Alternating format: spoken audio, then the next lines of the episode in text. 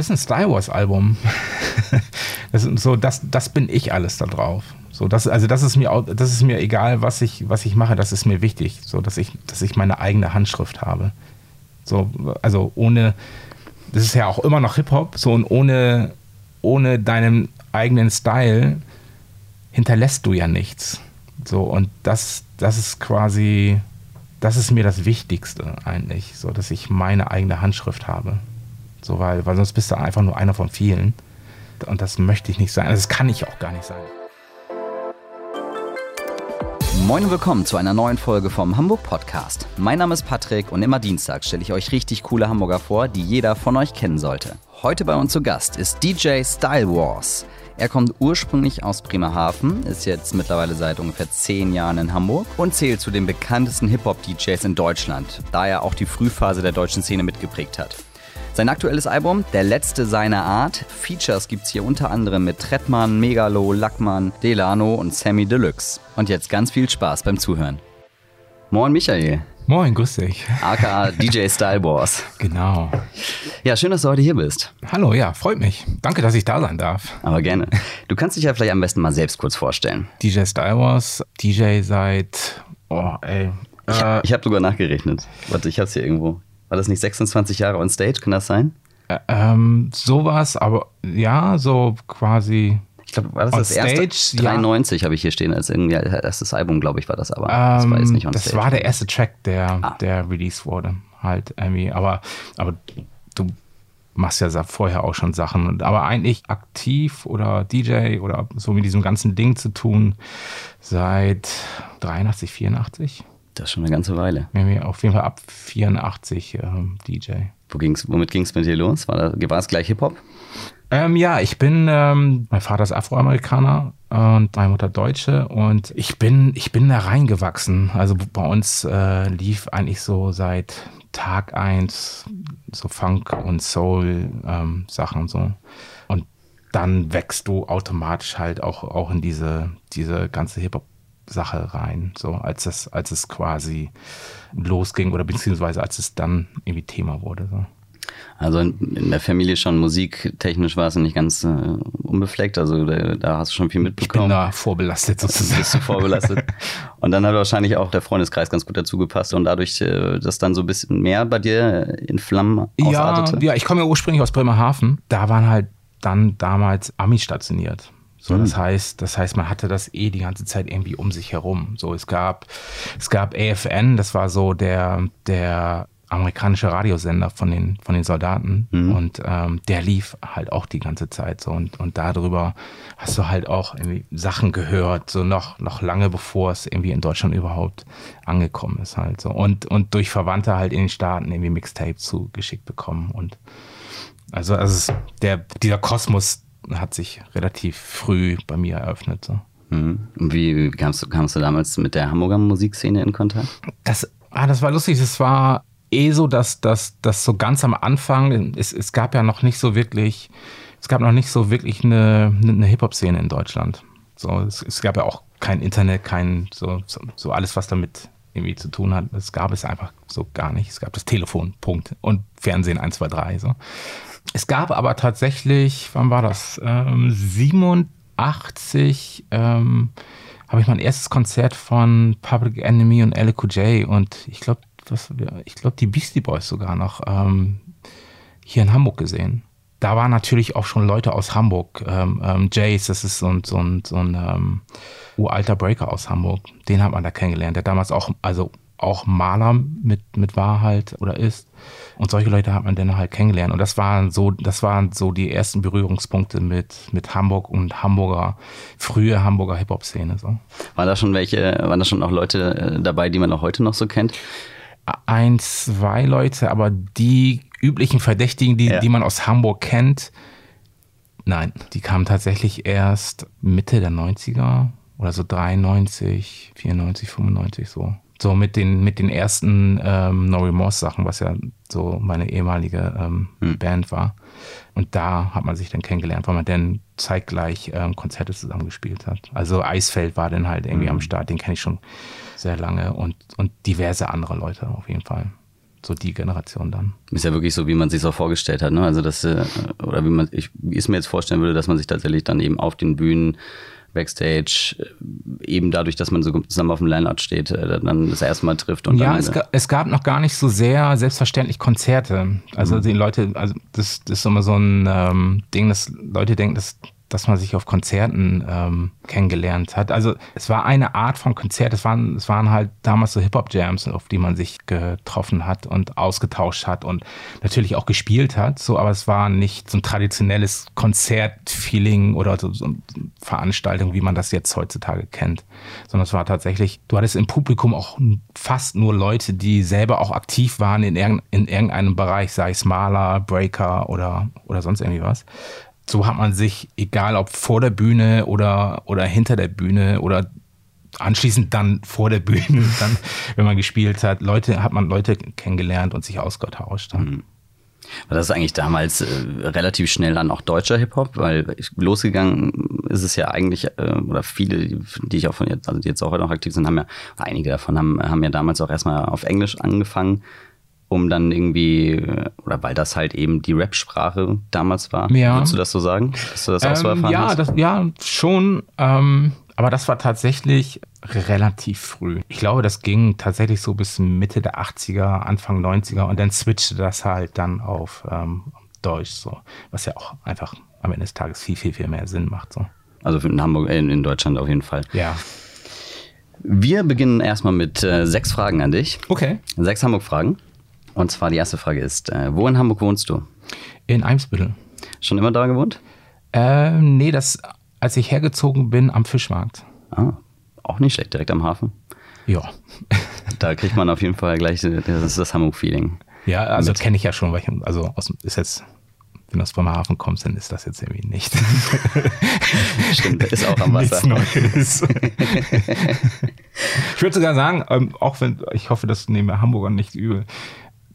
Am Hafen in Bremerhaven wohnen ist tatsächlich schöner als in Hamburg am Bremerhaven wohnen. Oh, okay. Muss ich tatsächlich sagen. Weil hier guckst du halt auf den Trockendock und in Bremerhaven kannst du halt ein bisschen weiter gucken.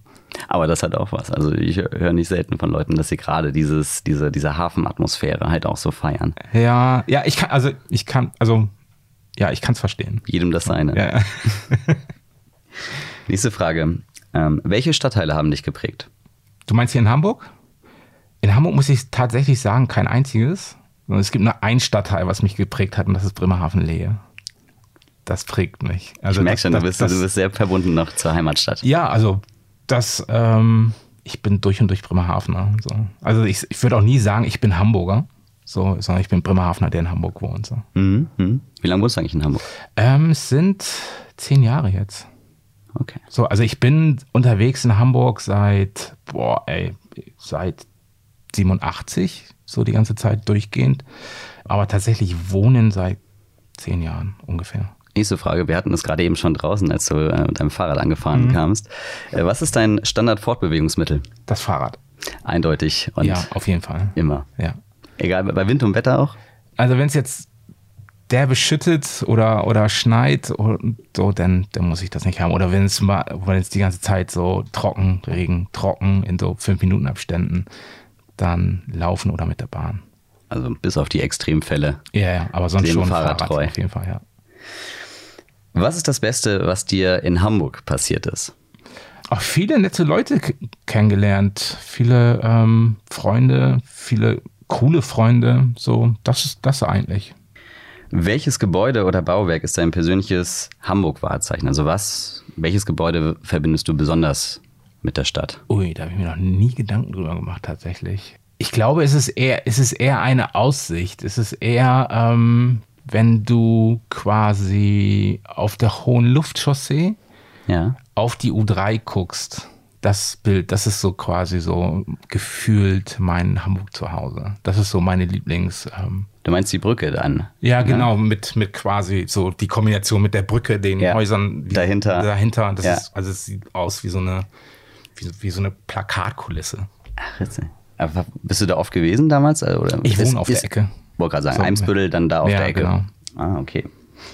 Und was ist dein Lieblingsplätzchen in Hamburg? Tatsächlich mein Studio. Da bist du wahrscheinlich auch die größte deiner ja, Zeit. Auf jeden Fall. Das ist wahrscheinlich dann auch so eine Mischung aus Privat und Arbeit, oder? Ja. Also total. da kann man nicht sagen, nee. dass du da nur hingehst und dann äh, schottendicht und ciao. Und dann nee, es ist, es ist gleichzeitig zu Hause und, und äh, Studio. Also mein Studio ist quasi Hälfte, Hälfte Küche, Hälfte Studio. Ah, ist also direkt bei dir in der Wohnung. Ja, genau. genau. Ah. Muss man sich dann so vorstellen, dass du da, äh, dass es da regelmäßig äh, ähm, Sessions gibt, in denen du Musik machst mit, mit, mit Leuten, mit denen du einfach gerne Musik machst? Ähm, Oder ist es auch schon sehr arbeitslastig, was du da tust? Nee, also, also ich nehme da keine Sachen auf, mhm. ähm, aber ich produziere ganz viel da. Also ich produziere eigentlich alles da. So und also so, dass ich Sachen aufnehmen kann, das habe ich mir da noch nicht eingerichtet, aber es kommt jetzt bald. 36 Veröffentlichungen gab es äh, laut, äh, laut meinen Informationsquellen äh, seit 1993. Jetzt habe ich endlich mal eine Zahl. Danke. Also ich, ich selber, ich weiß es selber gar nicht, ehrlich gesagt das zeigt ja dann auch, dass das, äh, dass es dann ja auch wirklich so was äh, wie eine Berufung ist. Also dass man das gerne, dass, dass du das, was du machst, gerne machst und gar nicht zählst, sondern einfach. Äh, ja, tatsächlich. Also, also ich mache mir gar keine Gedanken darüber, wie mhm. viel. Ähm, ich weiß, dass das ein bisschen was ist und vielleicht ist es auch noch mit so Remixen und Scratches auf, auf verschiedenen ähm, Platten sogar vielleicht noch ein bisschen mehr. Mhm. Aber ich kann dir tatsächlich, also bis jetzt hätte ich dir keine genaue Zahl sagen mhm. können. So, also ich bin tatsächlich eher mit Machen beschäftigt, als zählen, wie viel ich denn jetzt gemacht habe. So. Wenn du so zurückdenkst, was waren so die Highlights in deiner musikalischen Karriere? Ich glaube, ein Highlight war tatsächlich das neue Morse-Album, was wir damals gemacht haben in meiner alten Band. Mhm. Ähm, Welches Jahr war das? Das kam, lass mal kurz überlegen, ich glaube, ja, das kam 95 raus. Und die nächsten beiden, also Highlights wären so mein erstes Solo-Album und dann jetzt das letzte Album, was dieses Jahr im März rausgekommen ist. Das Solo-Album war das The Cut? Ja, das erste Solo-Album ja. war The Cut. Das zweite ist jetzt der letzte seiner Art. Ich war ja bei, ähm, also ich bin selber 2002 nach Hamburg gezogen. Mhm. Also quasi ein Jahr zu spät für den Flash. Mhm. Und äh, da gerade mal einfach mal geguckt, wie, was ich so alles finde, wenn ich bei, bei Spotify nach Star Wars äh, suche. Ja. Dann habe ich erstmal das ganze Hamburg City heftig äh, Album mit, den, mit den Klassikern Ferris macht blau, Shutterhand natürlich, Mörderbraut ja. mit D-Flame gesehen. Und das, äh, das wäre das wäre was gewesen, das hätte ich mir gerne angeguckt. Aber ich kam zu spät. Aber da ist tatsächlich, also das, was du gerade aufgezählt hast, ist da ist das Größte eher von einer Geschichte aus der Markthalle, glaube ich. Ich glaube, das ist gar nicht so wirklich vom Flash, hm. sondern ähm, von einem Konzert oder so ein einer Christmas Jam oder irgendwie sowas war das, glaube ich, in der mhm. Markthalle damals. Aber das waren so, das war so, das ist so für mich so die, die Hamburger Hip-Hop-Szene, weißt du? Also dieses, als es da losging mit, äh, mit Eisfeld hier auch, ich habe den größten, mhm. ähm, Bo am Start, Ferris natürlich äh, ganz ja. stark, so, also auch bevor ich nach Hamburg gekommen bin, hatte ich, äh, auch, ob ich, auch, obwohl ich auf dem Dorf gewohnt habe und da ja eigentlich alles erst zwei Jahre später ankommt, war, war ich schon so ein kleiner Ferris MC-Fan damals. Okay. Und Genau, deswegen, als ich dann nach Hamburg gekommen bin und gesehen habe, boah, was ja, was hier äh, abgeht, dann, das war für mich so hm. unglaublich. Also es war wirklich so für mich so, boah, ich, du musst dir vorstellen, wenn du dann irgendwie auf so einem Dorf wohnst mit 500 Einwohnern und dann äh, hörst du dann. Wo kommst du denn her? In der Nähe von Wiesbaden. Okay. Ja, diese, diese, die ganzen Hamburger MCs waren, das war so für mich so meine Anfangs-Hip-Hop-Zeit, die mich total äh, polarisiert hat dafür ja. und die mich irgendwie, Lustig. die ich, die ich immer noch gerne, die ich immer noch gerne äh, tatsächlich auch immer mal wieder rauf und runter höre. Einfach so, weil es weil's, einfach so ein nicer Style noch ist, der da gelebt wurde. Ja, es ist, ähm, es ist so ein bisschen, ähm, es ist nicht ganz so glatt alles, wie es, heute ganz oft ähm, ist. Es ist gewagter, nicht so durchdacht und, und so. Das ist, also es es holpert hier und da und das, das ist aber auch das, was es ausmacht. Ja, definitiv. Dadurch natürlich auch ein ganz klarer Charakter irgendwie ja, in den genau, ganzen Sachen. Genau. Es ist eigentlich mehr Hip-Hop, als es heute ist. Ja, heute, ich hatte das auch schon mal gehört, dass jetzt natürlich dann auch solche Angebote wie Spotify, die aufgrund der Struktur, wie dann gezahlt wird an die Künstler, ja schon indirekt halt auch vorgeben, wie so ein Track zu funktionieren hat. Ist das auch was, was was dich tangiert? Ich glaube, dass meine Generation da wenig drauf Rücksicht nimmt. Also ich glaube auch nicht, dass Spotify quasi Vorgaben. Ich meine sowas wie, äh, ich glaube, man muss erst, wenn ein Track 30 Sekunden gehört wurde, Mhm.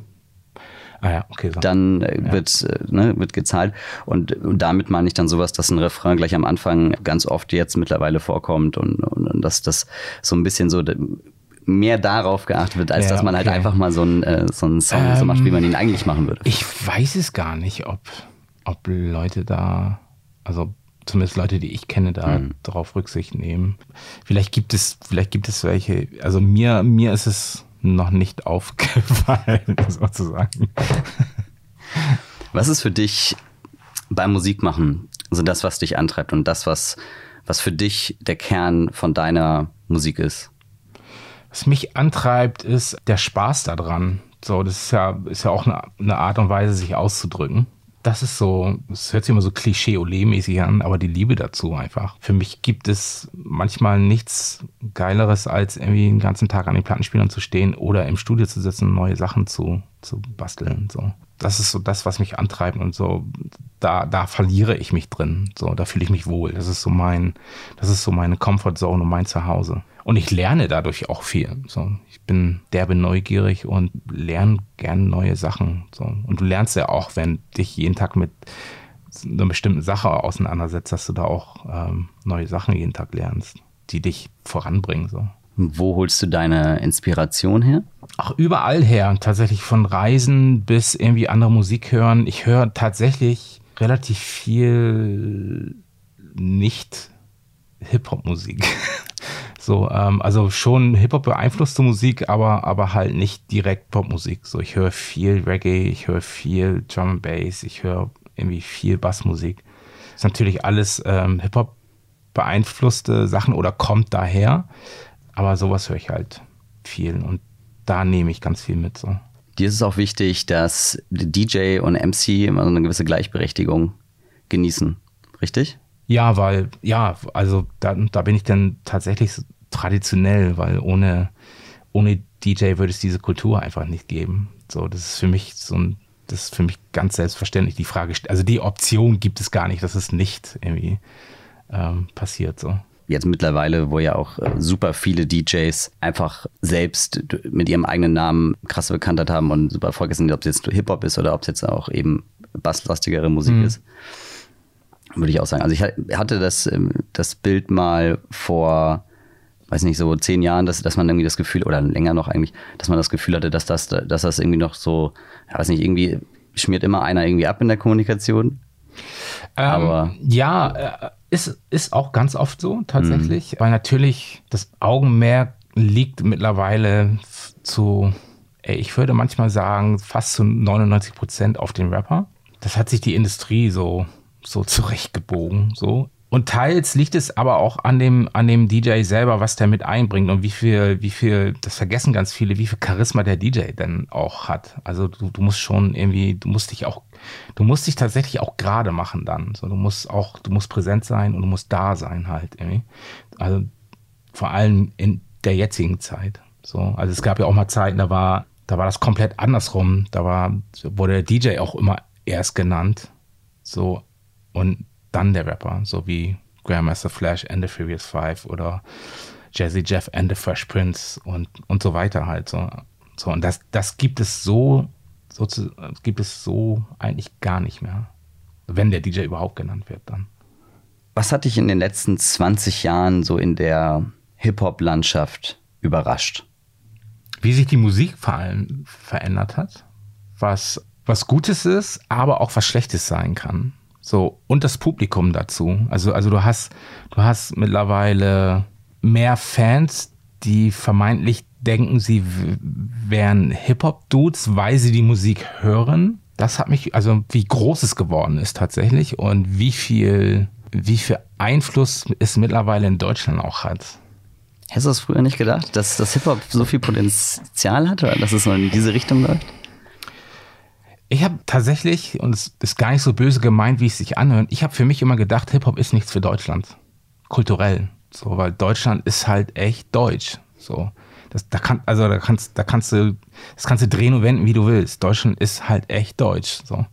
Und viele tatsächlich auch in der Hip-Hop-Szene haben eigentlich keinen Bezug zu dieser Kultur und wo sie herkommt. Weil also, also, wenn du mal so, wenn du mal so die Urväter der Kultur dir anguckst, die bringen ja auch einen kulturellen Background mit. So, das sind ja nicht einfach nur irgendwelche Typen aus der Bronx, sondern, also, weißt du so, und, mhm. und da spielt ja alles eine Rolle. Und das ist in Deutschland irgendwie, das, das, das passiert nicht. Das passiert um Deutschland herum ganz viel, wenn du mal irgendwie so nach Holland gehst mhm. oder in Frankreich vor allem mhm. oder in England. Das ist kulturell eine ganz andere Nummer.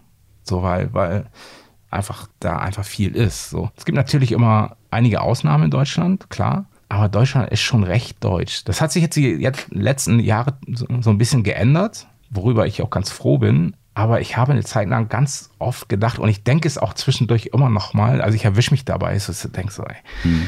Hip-Hop in Deutschland, ey, das ist schon eine schwierige Geschichte manchmal. So auch so die Ansichtsweise und, und man hat in Deutschland auch so eine, so eine romantische, so, so ein romantisches Bild von, von Hip-Hop. So, was ist aber eigentlich, wenn man mal so überlegt, wo das herkommt, das, das ist alles aber nicht, das ist nicht romantisch. so, also das ist so, das ist so, und man, und man, und man ähm, unterstellt dem Ganzen auch immer so eine politische Korrektheit.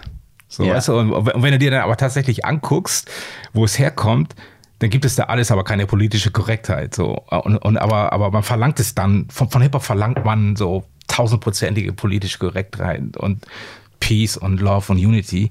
Aber nein, so nein. Also, das ist nicht so, dass, also, ob ich es so gut finde oder nicht, ist total egal, so, aber das ist einfach so.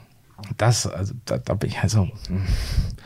oh, Deutschland, manchmal Hip-Hop Deutschland, hm, ja, nein, ja, nein aber eigentlich ja. so. Aber manchmal, manchmal erwischst du dich selber, wie du so, so, mit dem Kopf schüttelst, wenn du manchmal auch so Kommentare liest oder, oder, oder Leute reden, darüber reden hörst. So. Also für, ganz viele denken ja auch noch in der Bronx brennen die Mülltonnen. Die haben so ein romantisches, also so ein romantisches mhm. Ghetto-Bild, so was mhm. es aber, glaube ich, einfach seit 84 nicht mehr gibt. Und lange davor, glaube ich, auch schon nicht mehr, sondern einfach irgendwie das ist so ein, das ist so ein Bild, so die, die romantisieren das irgendwie so ganz merkwürdig. Glaubst du, das liegt daran, dass dann einfach auch einfach an dem Status von Hip-Hop, dass es immer beliebter wurde und dadurch halt auch irgendwie so eine Art Pop-Hip-Hop aus Hip-Hop gemacht oder geformt wurde aus, vielleicht aus der ja, na Presse? Klar, na klar, es ist bunt, es ist irgendwie, ähm, es gab das halt vorher noch nicht. Es hat, es hat mit, mit ähm, allen musikalischen Tradition, wenn man will, gebrochen.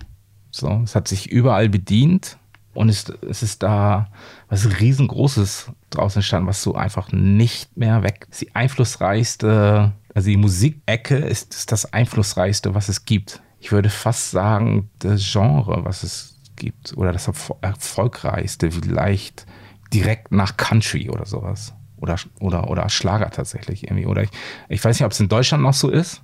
Mhm. Ähm, aber in den Staaten ist es zumindest auf jeden Fall gleich auf mit, mit, mit Country oder es hat es abgelöst. So.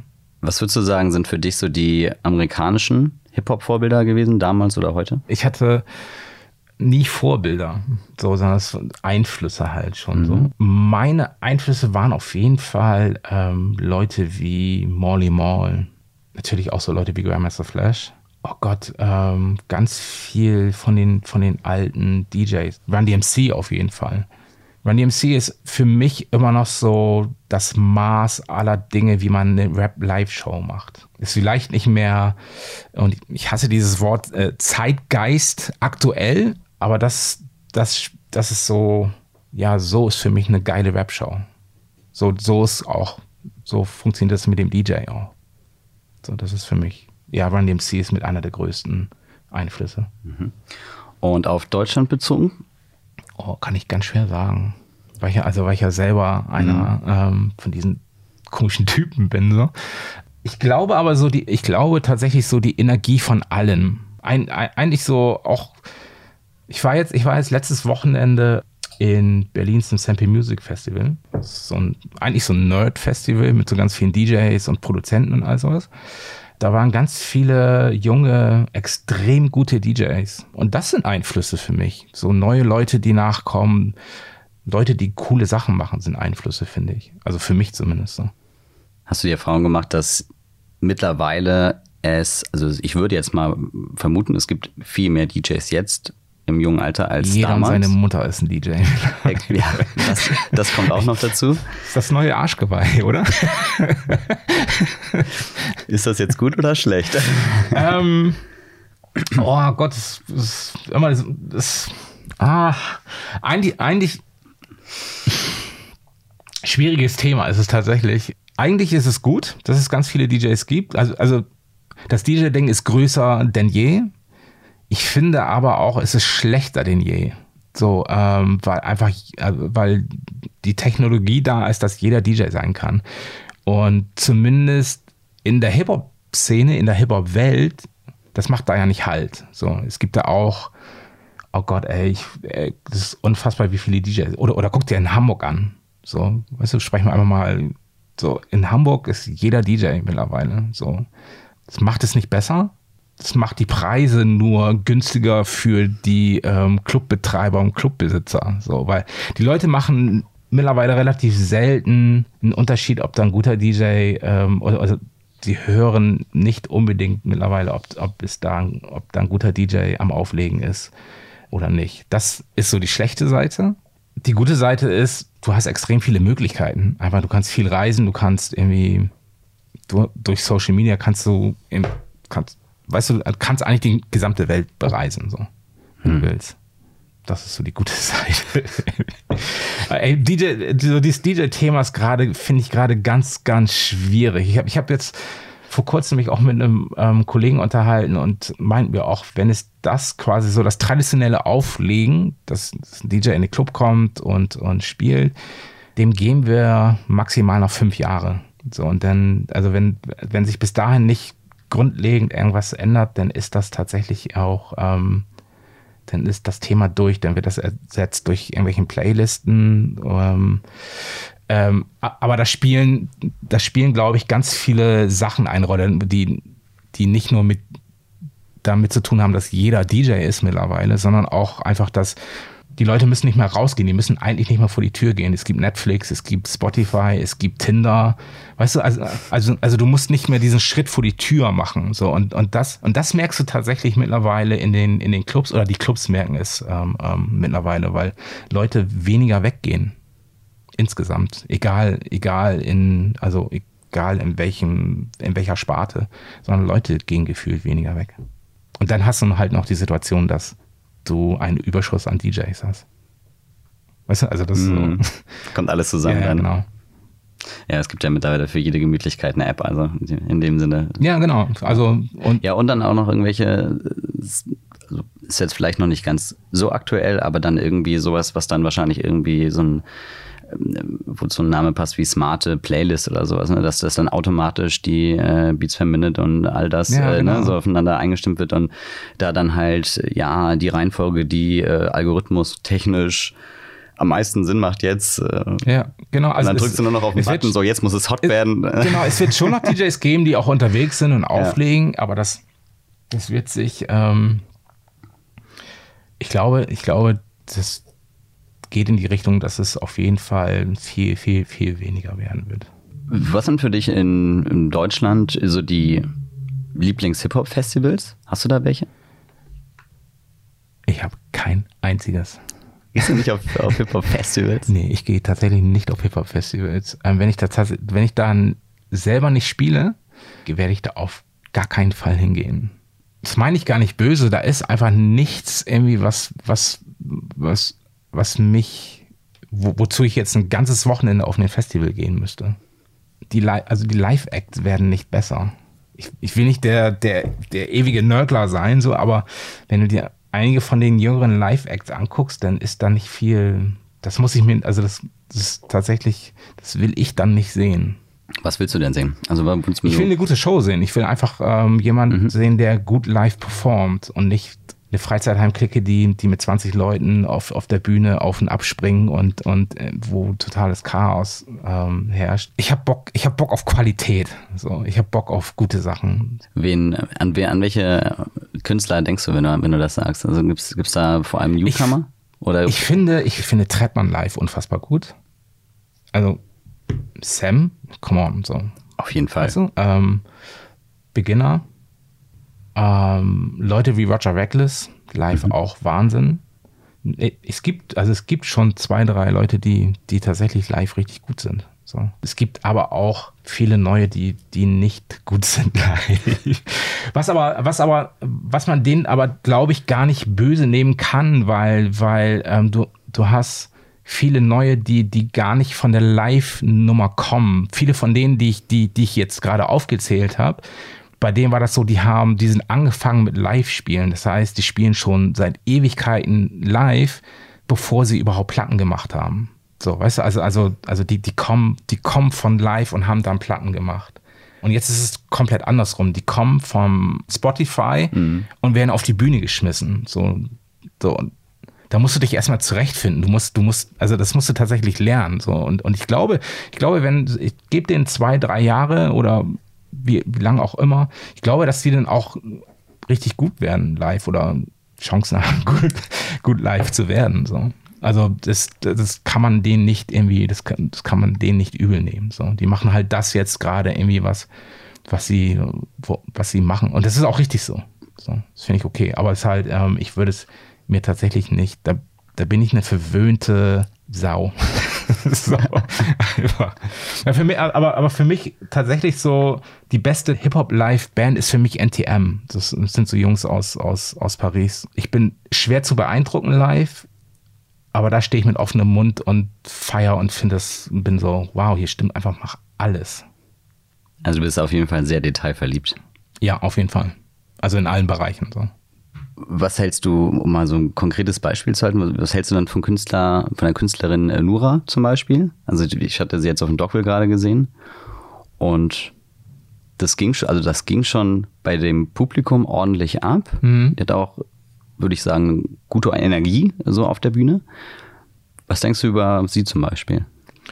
Ich glaube schon, dass, also, das, das ist jetzt nicht, das ist jetzt nicht mein Ding, aber das soll erstmal egal sein. Ich glaube schon, aber ich glaube schon, dass es okay funktioniert live.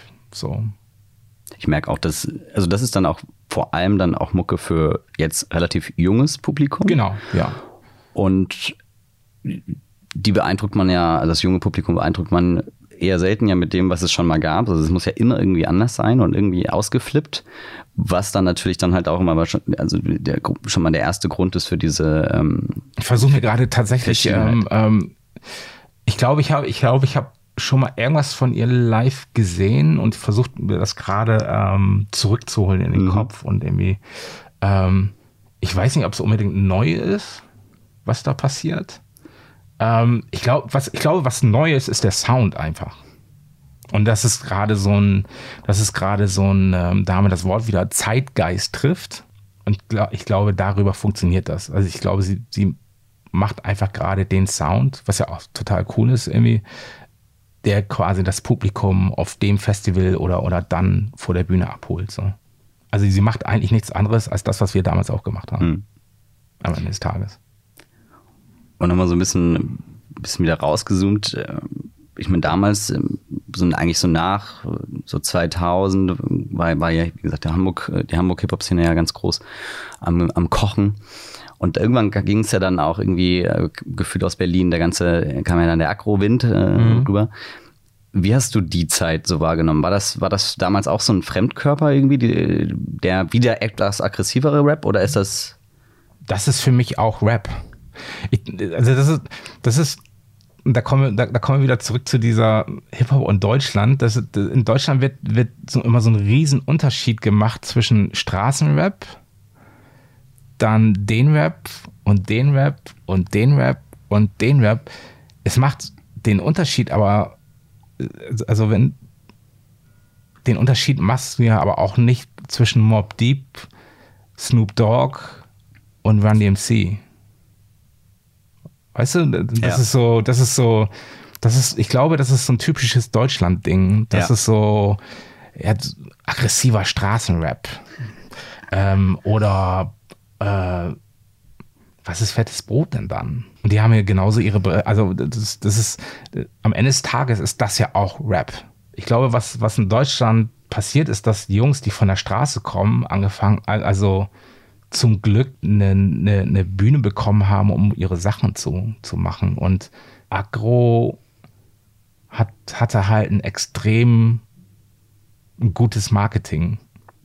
Die sind, die sind einfach zu einer Zeit gekommen, als äh, die haben einfach die Tür eingetreten, so, so wenn man will. Ich meine, mein Skepta, ja. Skepta, der da dahinter steht, hinter, den, hinter dem, dem ganzen, ähm, ähm, also wie es aussieht, äh, so, so, so, das ist schon, also die haben das, die haben eigentlich, wenn man so will, alles richtig gemacht zu der Zeit. So, die haben, äh, und, und ich kenne ich kenn aus Bremerhaven tatsächlich, kenne ich das, kenne ich das auch, also, also Bremerhaven ist ja keine reiche Stadt, so, da gibt es auch viel, viel Scheiße einfach, so.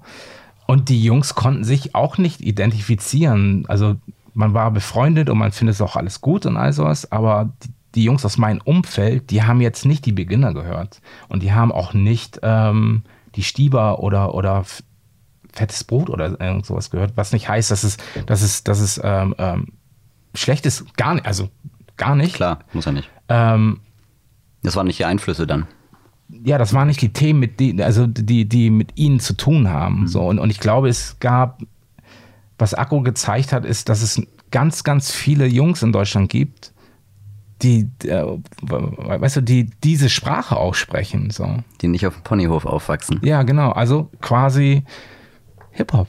Ja. So, Straße. So, ähm, Geschichten von der Straße, heißt es ja, ja auch mal. Also für mich ist das irgendwie da werden mir vielleicht einige Leute Sachen an den Kopf werfen, aber für mich hat ähm, Agro Hip-Hop wieder auf die Straße geholt. Mhm. So, was, was nicht heißen soll, dass Hamburg das nicht getan, also dass Hamburg das nicht war, so, aber es, es war halt anders. So, du merkst, du merkst halt schon, du merkst halt schon ähm, den Unter, also soundmäßig auch den Unterschied zwischen, zwischen äh, Hamburg und, und Berlin, also zu der Zeit zumindest kann man ja sagen, dass es das dann. Ob man das gut findet oder nicht, ist ja. einfach total egal. Also, aber aber mhm. das hast du halt irgendwie schon gemerkt, weil, also Berlin war da einfach rauer auch. Kann man ja dann sagen, gerade in der Logik, was Hip-Hop ist, hat das ja dann eigentlich ja den Kreis rund gemacht, ne? Also das genau. war dann, das war dann vielleicht noch das Häppchen, was ein bisschen gefehlt hat, dann auch dir, vor allem dann ja. in der, in der, in der, in der deutschen Hip-Hop-Szene was dem Ganzen dann mhm. sozusagen. Ob ich das inhaltlich immer gut finde, ist total egal. So, aber, aber es halt. Geht äh, um die Kunst erstmal. Genau, ja. ja. Dein aktuelles Album, der mhm. letzte seiner Art. Mhm. Wie kam es dazu? Ich habe gelesen, das ist auch, das ist gar nicht so gewesen. Du hast dich jetzt ein halbes Jahr eingeschlossen und dann äh, alles irgendwie zusammengefallen, sondern es war eher ein längerer Prozess, richtig? Ja, ich war, ich war so ein bisschen, ähm, ich war von der Industrie derbe abgeturnt nach dem The Cut-Album mhm. so, und hat, hatte mir eigentlich relativ schnell ja, irgendwie hatte ich mir gedacht, so, ey, ich will mit dieser Industrie einfach überhaupt nichts mehr zu tun haben. Ich finde das, find das eklig. Das Was war der Auslöser? Einfach ähm, die Menschen, mit denen ich, mit denen ich zu tun hatte. Okay. So, also, äh, also wie, wie, wie quasi dieses ganze Konstrukt funktioniert. So, mhm. ich war damals bei, bei Mercury, also mhm. Strich äh, jetzt Universal, so.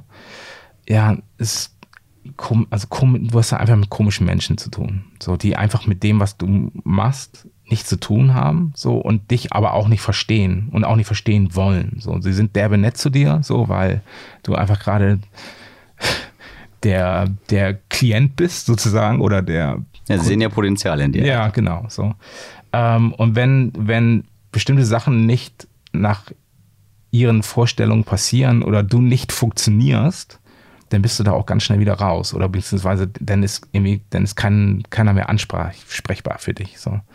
Und ich finde solche, ich finde, ich finde sowas eklig. Also es ist tatsächlich so, dass ich ekel mich vor dieser Art Mensch mittlerweile. So. So, und dann, dann habe ich so die ganze Zeit irgendwie mein Ding gemacht, hab also eh viel Auflegen, viel DJ-Geschichten, aber trotzdem natürlich auch, weil das hält mich ja davon nicht ab, irgendwie Sachen produziert und Beats gebastelt und, und, und, und halt so. Und dann war ich irgendwie nach Jahren irgendwann an dem Punkt, wo ich gedacht habe, ey, du hast so viel Zeug, du hast so viel Material. Mhm. So, also das haben wir uns eh alle immer, immer, die Frage haben wir uns untereinander auch immer gestellt, ey, was machen wir eigentlich damit? So, du hast, du hast nur eine Handvoll Rapper, auf die du auch Lust hast.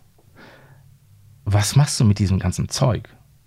So, und dann, dann ist bei mir irgendwann die Entscheidung gefallen, ähm, okay, ich, vielleicht mache ich doch ein ähm, neues Album. So weil dann aber auch so die, die Infrastruktur so gewachsen war, dass du es auch komplett, Also das hätte man vielleicht damals auch schon alles selber machen können, aber es wäre lange nicht so einfach gewesen, wie es jetzt ist. So, und dann überlegst du dir, wie, wie, wie machst du das, wie möchtest du das angehen? So, und dann ist für mich irgendwann mal die Entscheidung gefallen, okay, du machst ein neues Album. So, es hat einen Augenblick gedauert, aber dann war es dann im März tatsächlich soweit. Und wie würdest du es inhaltlich beschreiben? Also Features haben wir ja auf jeden Fall schon mal große und heftige Namen drauf, wie eben Trettmann, Megalo, Lackmann, Delano und natürlich mhm. unseren geliebten Sammy Deluxe. Mhm. Das ist ein Star Wars Album. das ist so, das, das bin ich alles da drauf. So, das, also das ist mir, das ist mir egal, was ich, was ich mache. Das ist mir wichtig, so, dass ich, dass ich meine eigene Handschrift habe. So, also ohne, das ist ja auch immer noch Hip Hop, so und ohne, ohne deinen eigenen Style hinterlässt du ja nichts. So, und das, das ist quasi, das ist mir das Wichtigste eigentlich, so, dass ich meine eigene Handschrift habe. So, weil, weil sonst bist du einfach nur einer von vielen. Und das möchte ich nicht sein. Also das kann ich auch gar nicht sein. Ich kann auch, man, man macht das manchmal so, dass man, wenn man neue Scratches trainiert oder, oder, oder ähm, äh, Beats bastelt, dass, dass man irgendwelche Sachen hört und einfach nur so, nur um zu verstehen, wie sie, wie jemand sie gemacht hat, versucht man das nachzubauen. So für, also mhm. nicht für andere, sondern einfach für sich, um, um auch zu lernen halt mhm. so. Und ähm, ich krieg das nicht hin. So, ich krieg das, da wird immer irgendwas anderes draus. So. Was ich aber gar nicht schlimm finde, sondern ich, im Gegenteil, ich finde es, ich finde es gut, dass ich das nicht, nicht hinkriege. So. Ich, also ich kann nicht imitieren. Mhm. So. Das kann ich nicht. So, und, und deshalb ist, ist es so, das ist so mein Album. So. Also richtig deine DNA ja. hinter drin. Wie muss man sich das vorstellen, wenn du mit auch gerade mit deinen, mit den Feature-Parts, du hast ja Drettmann schon gesagt, dass du ihn ähm, stark findest auf der Bühne. Mhm. Wenn man mit ähm, einem Künstler einen Track macht, sitzt man dann auch inhaltlich zusammen oder wie entsteht so ein Track? Oh, das ist, das ist, das ist von Künstler zu Künstler total verschieden. Ich mache das so, dass ich den, ich schicke den Beats tatsächlich dann so. Das ist so Step 1. Ja, genau. Dann äh, passiert eine Weile nichts. Du telefonierst irgendwie Ewigkeiten hinterher. In den meisten Fällen. Und dann haben, haben sie eine Idee und erzählen dir davon, so meistens. Oder haben tatsächlich schon was aufgenommen. Oder bei Lackmann war es so, dass ich äh, vorher eine Scratch-Hook aufgenommen habe.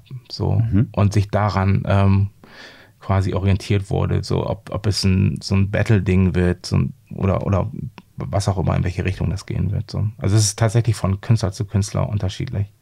Es ist auch immer unter, also es liegt auch immer so ein bisschen daran, auf was für ein Vibe du ihn gerade prinzipiell erwischt.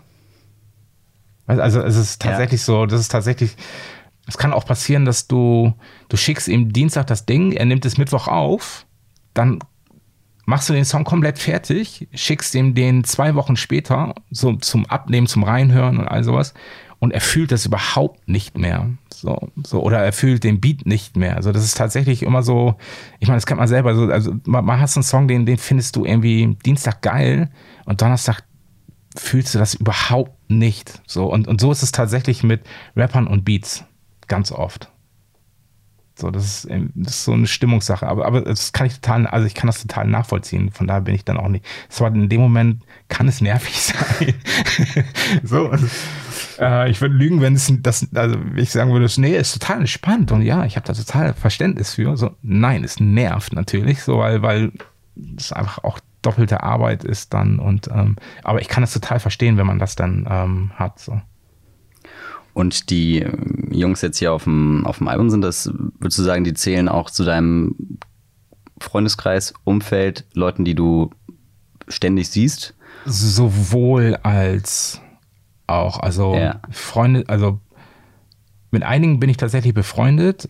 Einige kenne ich schon seit Ewigkeiten und man läuft sich irgendwie, also man mhm. ist irgendwie, also man ist jetzt nicht so befreundet wie mit dem besten Kumpel, so, aber man so. Und von einigen bin ich tatsächlich Fan. Also ich bin eigentlich von allen auf dem Album Fan auch in erster Linie. Mhm. So, ich schätze deren Arbeit und ich, ich bin jedes Mal so, wenn ich Sachen von denen so, ach ja, man, geil. So.